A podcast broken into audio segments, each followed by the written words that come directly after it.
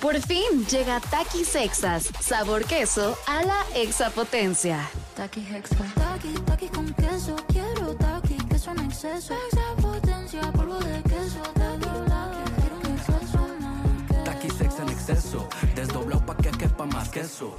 Taki Hexa. Queso a la exapotencia. Estás escuchando Jordi en Exa, el podcast. Oigan, hoy es Día Mundial del Ascensor. De los, de, de- de, este, del ascensor, del elevador. Fíjense, uno pensaría, bueno, ¿cuándo se inventó el ascensor? Está impactante porque dirían, pues principios de 1950, de 1900, 1910, 1920. ¿Ustedes en qué año creen que se hubieran inventado los, los elevadores? Bueno, se inventaron o se presentaron en 1853. Se inventaron en 1853.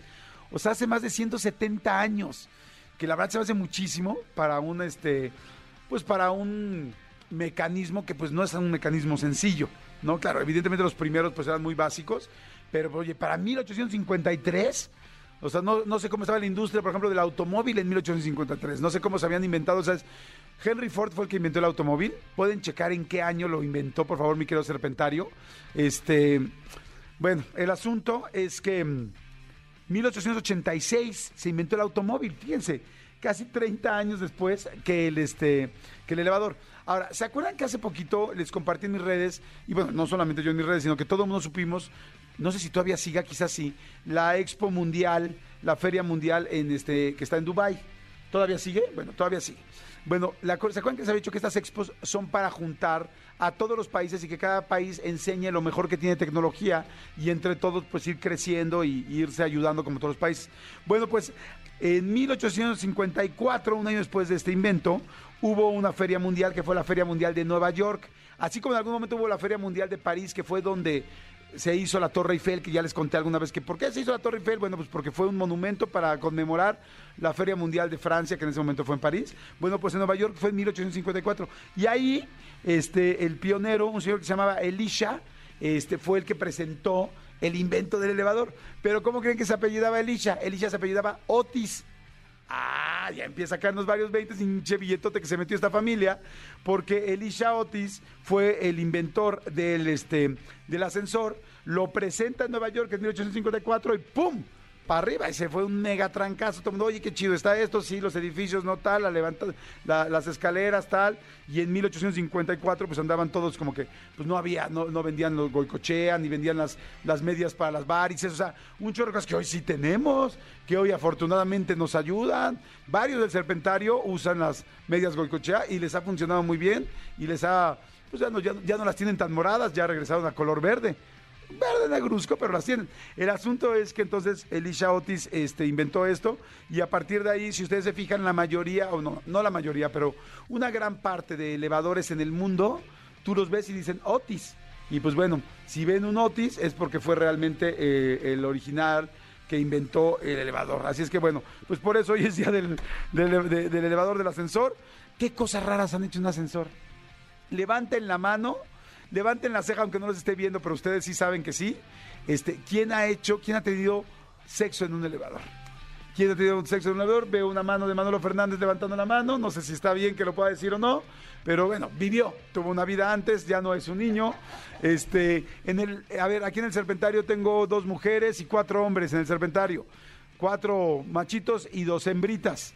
Chicos, géneros, ¿Quién de ustedes levante la mano a las tres? ¿Quién ha tenido relaciones en un ascensor? A la mitad, eh, Cristian Álvarez dice, eso me imagino que a la mitad es solo faje. Ok, ¿alguien solo faje? Tony también dice solo faje.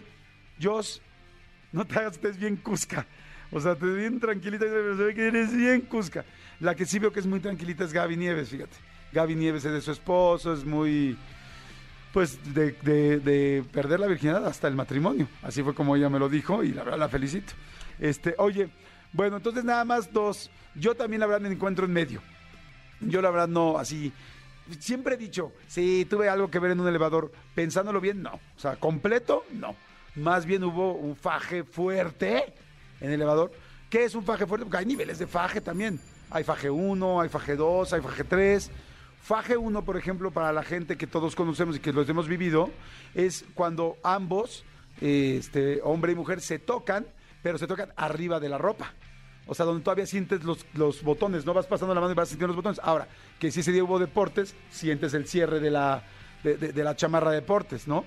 Entonces, faje 2 es cuando ya empiezas a sentir ropa interior. O sea, es, no quitas ropa, no, no se despoja ninguno de ustedes de sus ropa, de sus ropajes, pero si sientes, empiezas a sentir ya el este la lencería, empieza a sentir ella el resorte de tu calzón, que como siempre decimos que si ya está muy usado, hasta llega a ser olán. Tengan mucho cuidado porque luego si una mujer o un hombre te está fajoneando a ti al calzón de hombre y siente que ya tienes rotito, porque hay calzones donde se rompen de una parte y todos los hombres lo sabemos. ¿Cuántos de los hombres que me están escuchando ahorita no han cambiado su calzón y que saben que de una parte ya se ve ralito? O sea, ya cuando tu calzón alcanzas a leer una cosa del otro lado, o sea, que tú pones del otro lado tu celular y con el calzón en esa parte que normalmente cuando cua- en la parte de abajo donde sostiene los los, los, los kiwis ahí que es donde más se lava el calzoncillo por obvias razones o más atrás donde está el niés más o menos por ahí hay calzones no nos hagamos tontos que ya se empiezan a ver traslúcidos. Si tu calzón de esa parte logras leer, o sea, según yo la regla, y si no la quisiera yo institucionalizar, la regla es, si con tu calzón alcanzas a ver un GIF de tu celular, o sea, a entender, quizás no a leer, pero a entender lo que es el GIF o a entender más o menos lo que es un emoji, qué emoji es, entonces sí ya valió más tu calzón. Ya es momento, es momento de, este, o está sellado por ahí, pero si, si no lo ves porque está sellado está peor, ¿no? Pero ese es momento de cambiar el calzón. Ya de cambiar el calzón, por favor, se lo suplico. Pero bueno, este, este es faje 2, cuando ya se siente la ropa interior.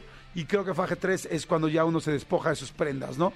Digo, creo, si alguien tiene alguna otra clasificación y quiere aumentar, lo agradeceré mucho y con mucho gusto, así como Wikipedia, lo aumentaremos la clasificación y lo compartiremos. Pero bueno, Escúchanos en vivo de lunes a viernes a las 10 de la mañana en Exa FM 104.9.